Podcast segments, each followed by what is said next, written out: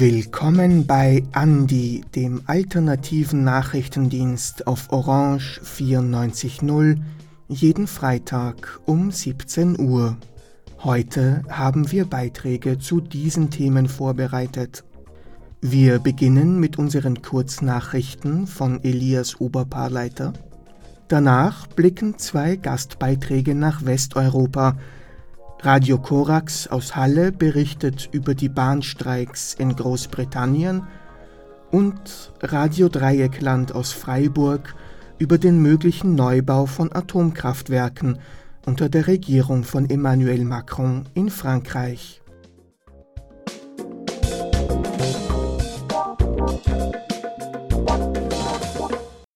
Vor etwa drei Wochen sorgte die Ausweisung der Schülerin Aila ein Jahr vor ihrer Matura für Aufsehen und Unverständnis. Schon im Januar 2021 gab es einen ähnlichen Fall, der die damals zwölfjährige Tina und ihre fünfjährige Schwester betraf. Der Protest dagegen bewirkte das Einsetzen einer Kindeswohlkommission durch die Bundesregierung. Sie sollte Empfehlungen an die Politik erarbeiten, die eine Berücksichtigung des Kindeswohls in Asyl und Bleiberechtsverfahren garantiert. Der Bericht der Kommission liegt inzwischen seit einem Jahr vor. Von mehreren Seiten ist in den letzten Tagen jedoch Kritik an der schleppenden Umsetzung der darin empfohlenen Maßnahmen zu vernehmen, darunter die Frauen Kinder und Jugendsprecherin Holzleitner von der SPÖ Sie merkt an, dass bis jetzt nur drei der elf Empfehlungen umgesetzt wurden und sieht vor allem die Familien und Justizministerin sowie den Innenminister und die Jugendstaatssekretärin in der Pflicht, schneller zu handeln. Der österreichische Frauenring ÖFR fordert in einer Aussendung eine ständige Kindeswohlkommission in allen Angelegenheiten. Besondere Priorität habe aber die Behebung von Problemen in Obsorgeverfahren der Vorsitzenden des ÖFR Claudia Frieben zufolge würden Obsorgeverfahren noch immer als Druckmittel eingesetzt, um betroffene Frauen dazu zu drängen, vor Gericht Vereinbarungen zuzustimmen, die nicht dem Kindeswohl entsprechen. In der dazugehörigen Aussendung wird auf die Leiterin der Kindeswohlkommission und ehemalige Präsidentin des Obersten Gerichtshofs Irmgard Christ Bezug genommen, die die bisherige Umsetzung der Empfehlungen ebenfalls kritisiert Kürzlich wurde vom Justizministerium ein Leitfaden für das Kindeswohl vorgestellt, der eine Anleitung für die Vorgänge bei den Entscheidungen des Bundesverwaltungsgerichts beinhaltet. Sabir Ansari, Vorsitzender der Bundesjugendvertretung (BJV), geht aber davon aus, dass es noch dauern wird, bis dieser tatsächlich angewendet wird. Darüber hinaus fordert er eine flächendeckende Gewährleistung der Obsorge ab Tag 1 durch die Kinder und Jugendhilfe es dürfe nicht länger sein, dass zahlreiche minderjährige Geflüchtete nach ihrer Registrierung einfach verschwinden und niemand weiß, was mit ihnen passiert. Die Sommermonate bringen durch die Klimakrise immer mehr Hitzetage. BauarbeiterInnen sind von der Hitze besonders betroffen, da ihr Arbeitsplatz meist im Freien liegt das Bauarbeiter-Schlechtwetter-Entschädigungsgesetz sieht vor, dass Arbeitgeber ab 32,5 Grad Celsius eine Entschädigung aus der Bauarbeiter-Urlaubs und Abfertigungskasse erhalten, wenn sie ihren Beschäftigten hitzefrei gewähren.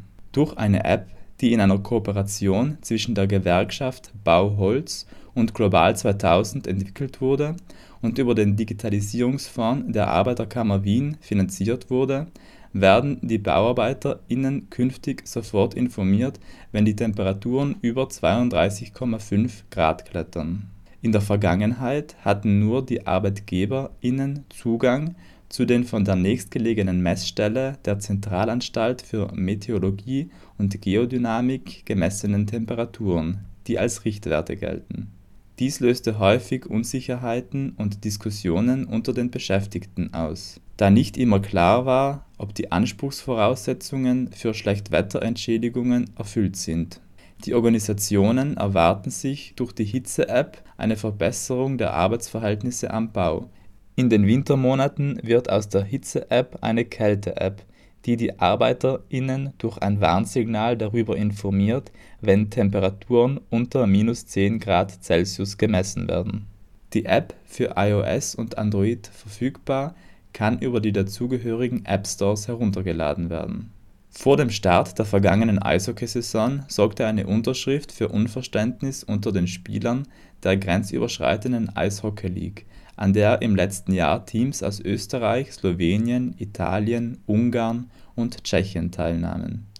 Die Spieler sollten vorab einen Verzicht auf jegliche Schadenersatzforderungen abgeben, für den Fall, dass sie Schäden durch eine Covid-Infektion erleiden. Bis auf Jean Lalande, Spieler der Vienna Capitals, der unmittelbar darauf entlassen wurde, haben die meisten Spieler die Erklärung im letzten Moment doch noch unterschrieben.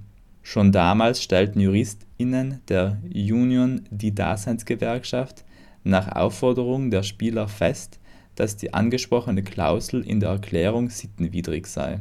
Dies wurde nun vom Arbeits und Sozialgericht bestätigt. Jean Lalande hat dadurch Anspruch auf eine Kündigungsentschädigung sowie die Übernahme der gesamten Prozesskosten seitens der Vienna Capitals.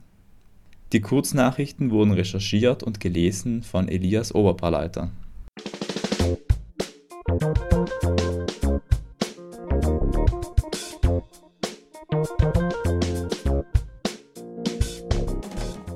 Das ist jetzt der größte Bahnstreik seit 30 Jahren in Großbritannien. Und vielleicht erstmal dazu, was sind denn die Gründe für diesen Streik?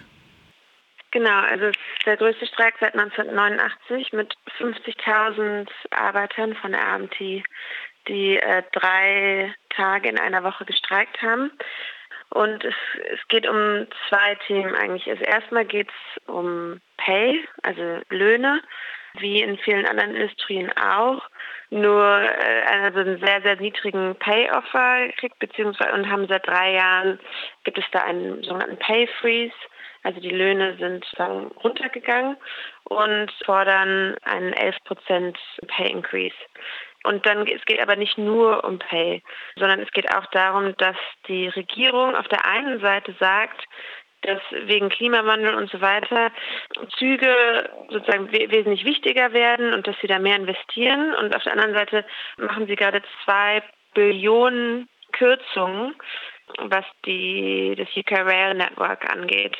Und sie benutzen die Corona-Krise als Schatten dafür, weil sie sagen, dass die Passagierzahlen runter sind und deswegen müssen sie leider diese Kürzungen durchnehmen. Was das aber heißt, ist, dass die Sicherheit von Passagieren in Gefahr ist, weil es viel weniger Safety Inspectors und andere wichtige Positionen geben wird. Und genau deswegen, also die RMT, die Gewerkschaft, fordern eben diesen Pay Increase und dass es keine Redundancies gibt, also keine Mitarbeiter ihre Jobs verlieren. Ja, jetzt ist es ja so, dass so die Inflation in Großbritannien sogar bei 10 Prozent liegt. Da in dem Zusammenhang vielleicht auch nochmal, äh, dass die Löhne da in den letzten Jahren gar nicht gestiegen sind. Da besteht wahrscheinlich eine große Unzufriedenheit seitens der Bahnmitarbeiterinnen und Mitarbeiter, oder?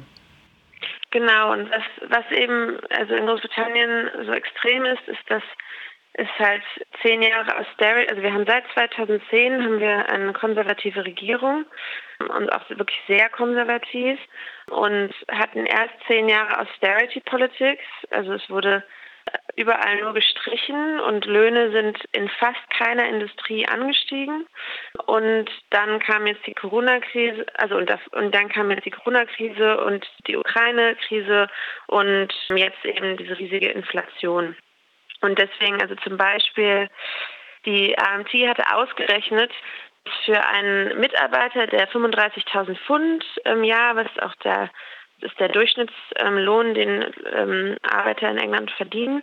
Also für jemanden, der 35.000 Pfund verdient, der hätte, wenn es jetzt wieder keinen Anstieg, keinen wirklich signifikanten Anstieg gibt, was den Lohn angeht, hätte über 7.000, fast 8.000 Pfund verloren in den letzten paar Jahren an, an sozusagen echtem Geld, was man benutzen kann, weil einfach durch die Inflation Mieten rasant ansteigen. Ich probiere gerade eine Wohnung zu finden, es ist fast unmöglich. Energiebills haben sich verdoppelt und sollen im Oktober, im August und dann im Oktober nochmal ansteigen. Es gibt zwei Millionen Leute in Großbritannien, die sich entweder zwischen Miete, äh, zwischen Essen oder zwischen Energie bezahlen, sozusagen entscheiden müssen. Also entweder essen sie oder sie heizen. Und es gibt wirklich, das kann man sich gar nicht vorstellen, wirklich sehr viel Armut. Und das liegt eben vor allem auch daran, dass die Löhne einfach in den letzten 10, 15 Jahren mehr oder weniger nicht angestiegen sind und es währenddessen natürlich diese hohe Inflation gab. Und die, die Hoffnung ist so ein bisschen, dass die AMT, und ich glaube, das wissen sie auch, gerade den, den Fightback so anfangen. Also dass sie ja, also dass sie den, dass sie sozusagen den Pushback gegen diese Cost of Living Crisis, wie wir das hier nennen, ähm, anfangen und dass das so einen Dominoeffekt auslöst und dann ganz viele andere Gewerkschaften ihnen folgen. Und das passiert auch schon ein bisschen. Also es gibt verschiedene andere Gewerkschaften, die auch Bahnarbeiter bzw. Zugfahrer ähm, vertreten die TSSA in Aslev und die streiken bald, beziehungsweise sind gerade dabei, ihre Mitglieder zu fragen, ob die streiken wollen. Und dann gibt es auch andere Gewerkschaften, zum Beispiel die Lehrer werden im Oktober hoffentlich streiken, die ähm, Feuerwehr, Frauen und Männer und auch die Mitarbeiter in der Post. Also wir hoffen hier auf einen Hot Strike Summer. Ja, Boris Johnson, der inzwischen ja äh, von seinem Amt als Parteivorsitzender äh, der Tories äh, zurückgetreten ist gestern mit Ach und Krach und wahrscheinlich dann auch demnächst als Premierminister zurücktreten wird, der hat ja den Streik so ein bisschen verurteilt, sprach von der Klimakrise und dass man den Pendlern dann irgendwie den Zug zur Arbeit nimmt, dass sie dann irgendwie doch wieder aufs Auto umsteigen und so weiter. Die Bahn, also so wie du es gerade darstellst, ist es ja schon eine extreme Unzufriedenheit, die da besteht in der britischen Gesellschaft. Du hast ja gesagt, dass andere Gewerkschaften auch schon zum Streik aufrufen. Ist es äh, so eine Stimmung auch, die so ein bisschen so eine Art zum Generalstreik auch so ein bisschen führen wird? Oder ist das so die Hoffnung, die dahinter steckt? Ich glaube, Linke würden davon träumen, aber ähm, ich glaube, vom Generalstreik sind wir noch sehr, sehr, sehr, sehr weit entfernt, leider. ähm, das Problem ist, dass und wenn man sich, wenn man hier wohnt, fragt man sich das auch immer so ein bisschen, auch so, also ich bin schon lange hier, aber irgendwie ist man auch ein bisschen noch Außenstehende. Den Dritten geht es so schlecht, immer schlechter und nichtsdestotrotz, also der Widerstand ist nicht sehr, nicht sehr groß. Also und die Tories und die Reichen und die vor allem auch eben die Billionär, ähm, also die, die Medien, die vor allem eben von äh, einer Person äh, und von also Billionären besitzen, die sind einfach wahnsinnig gut darin, den Diskurs in die richtige Richtung zu steuern. Und auch wenn es viel Unzufriedenheit gibt, muss die Linke und die Gewerkschaften müssen noch sehr hart arbeiten, um diese Unzufriedenheit sozusagen in die richtige Richtung zu schicken. Aber also ich glaube, wie gesagt, vom Generalstreik sind wir noch weit entfernt, aber wenn erst, wenn wir erstmal die ganzen einzelnen Gewerkschaften, wenn die alle sozusagen, wie was ich schon meinte mit dem Dominoeffekt nach und nach streiken für ihre eigenen Mitglieder, dann ist es, glaube ich, schon mal ein Schritt in die richtige Richtung. Und letzte Woche gab es hier einen, einen Protest organisiert von der TUC, also das ist die Vereinigung von allen Gewerkschaften.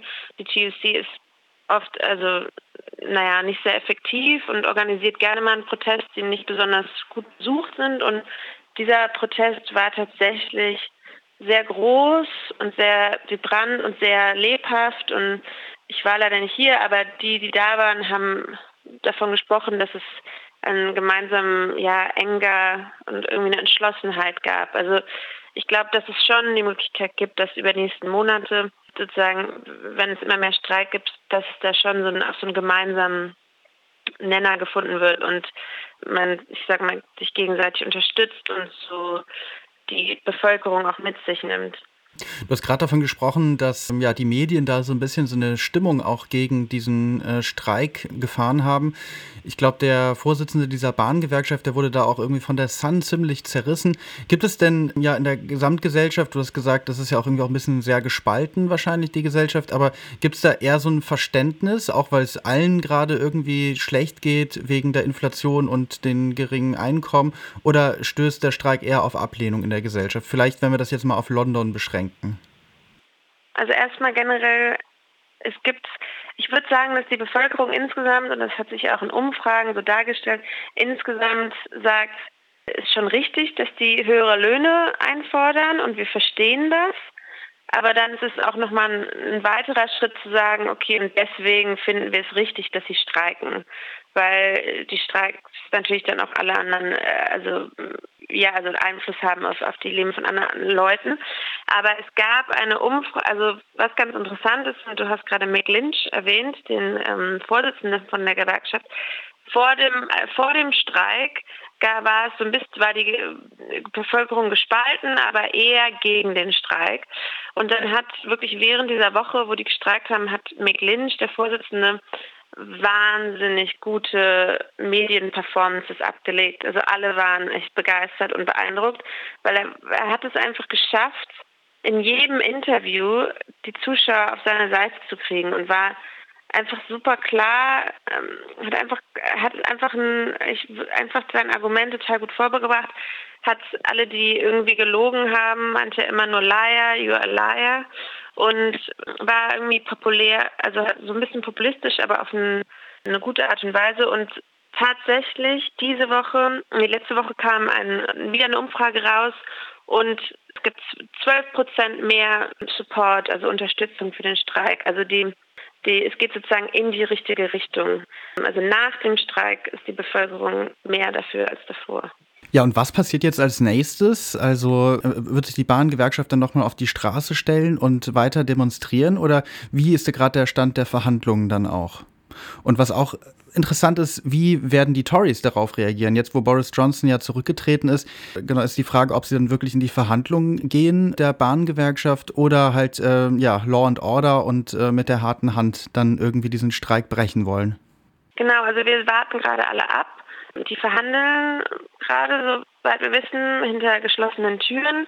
Und soweit wir wissen, gab es noch nicht sozusagen einen neuen, neuen Offer. Also, und ich denke, wenn es nicht bald einen neuen Offer gibt, werden sie wieder streiken. Und das haben sie auch schon gesagt. Was in Großbritannien äh, ein riesiges Problem ist, dass es wahnsinnig, also die, die Reg, die Gesetze, die die Gewerkschaften sozusagen ähm, bestimmen, was die machen dürfen, sind wahnsinnig streng. Und das heißt, sie müssten nochmal durch ganz viele bürokratische Hindernisse springen, um wieder zu streiken, falls es einen neuen Offer gibt. Was eben jetzt interessant sein wird, ist, was passiert mit Boris, der, wie du schon meintest, gestern gesagt hat, dass er gehen wird. Und ich denke, dass es in zwei Richtungen gehen könnte. Entweder dass die Tories ähm, nicht noch mehr Chaos haben wollen. Also sie wissen, die Regierung ist paralysiert und sie wollen nicht, dass die Bevölkerung denkt, die Tories würden sozusagen das Land ins Chaos stürzen und dass sie deswegen eher, eher einen Deal machen mit der RMT und dass es eher vorbeigeht und gut ausgeht. Oder es könnte auch in die andere Richtung gehen, weil leider ist es, also bei Tory Voters ist ein Vote Winner, sage ich jetzt mal, sich mit Gewerkschaften zu streiten. Also es hat auch schon für Margaret Thatcher super funktioniert und es kann auch gut sein, dass sie ja also gar nicht klein beigeben und einen riesigen Streit fast fordern mit der RMC, um um sich sozusagen zu beweisen.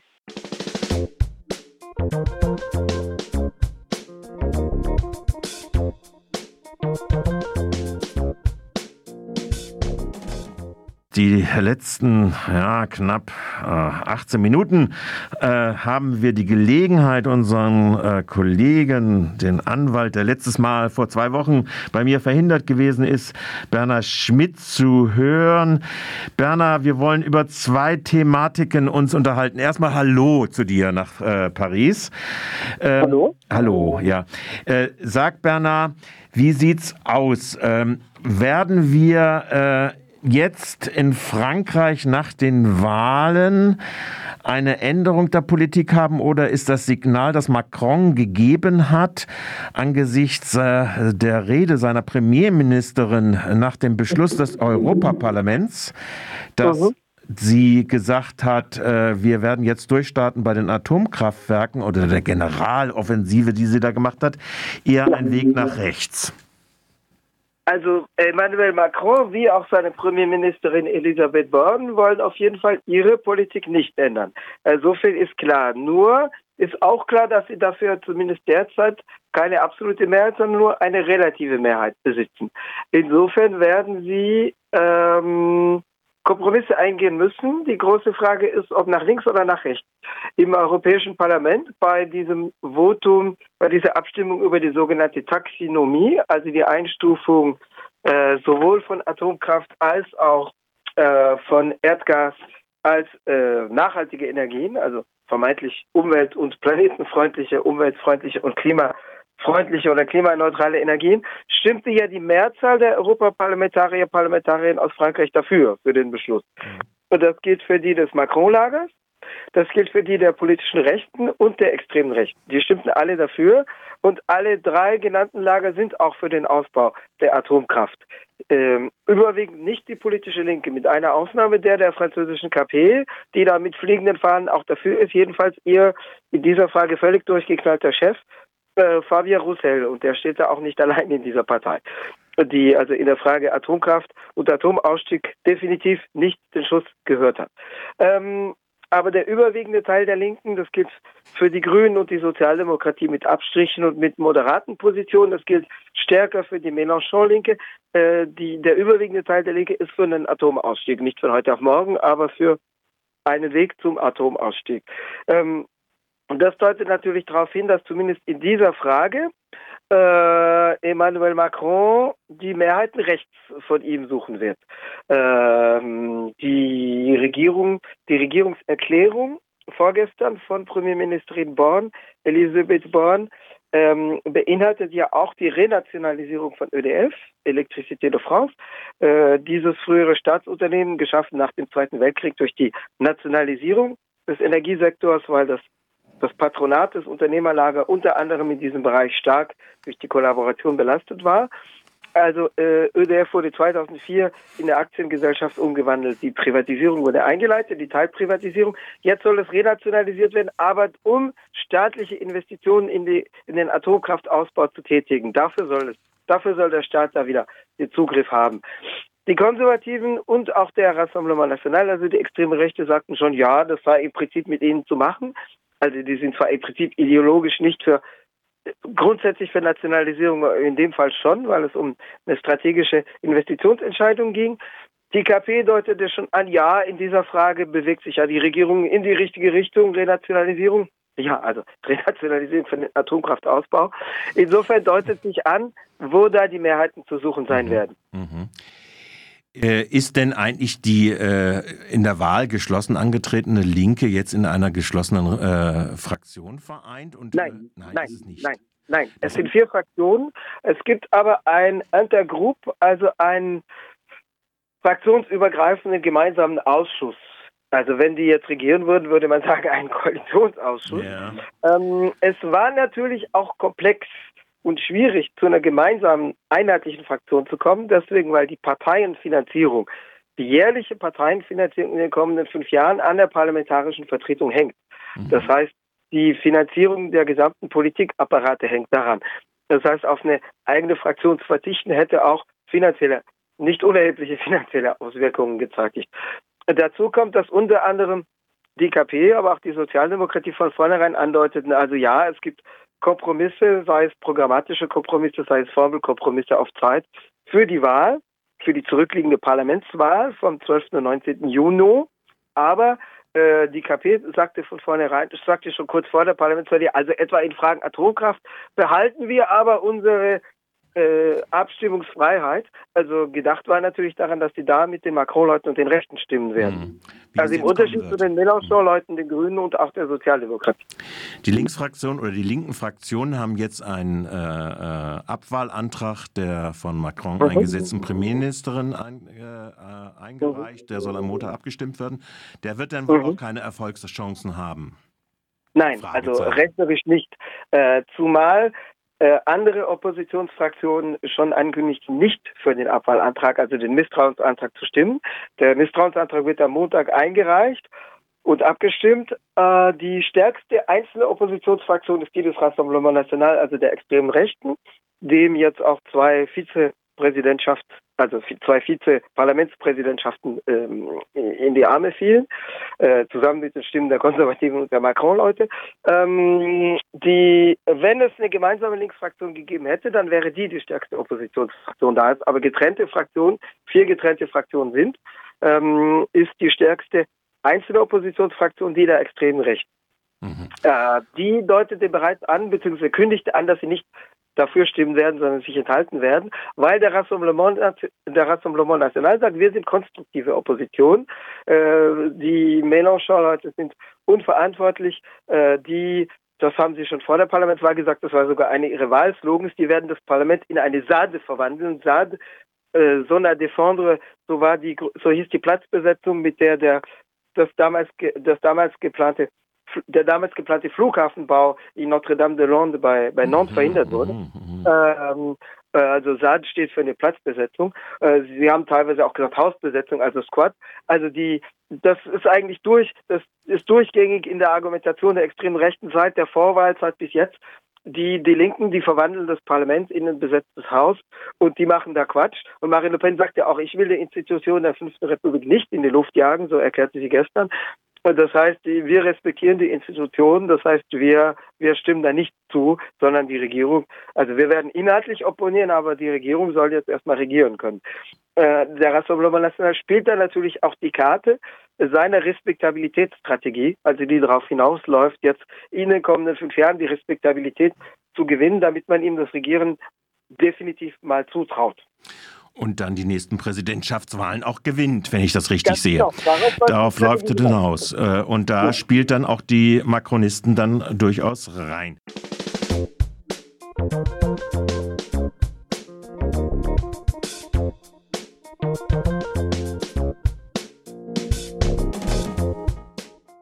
Das war Andi, der alternative Nachrichtendienst vom 15. Juli 2022 die nächste Ausgabe von Andi gibt es am kommenden Freitag um 17 Uhr wieder hier auf Orange 94.0 zu hören.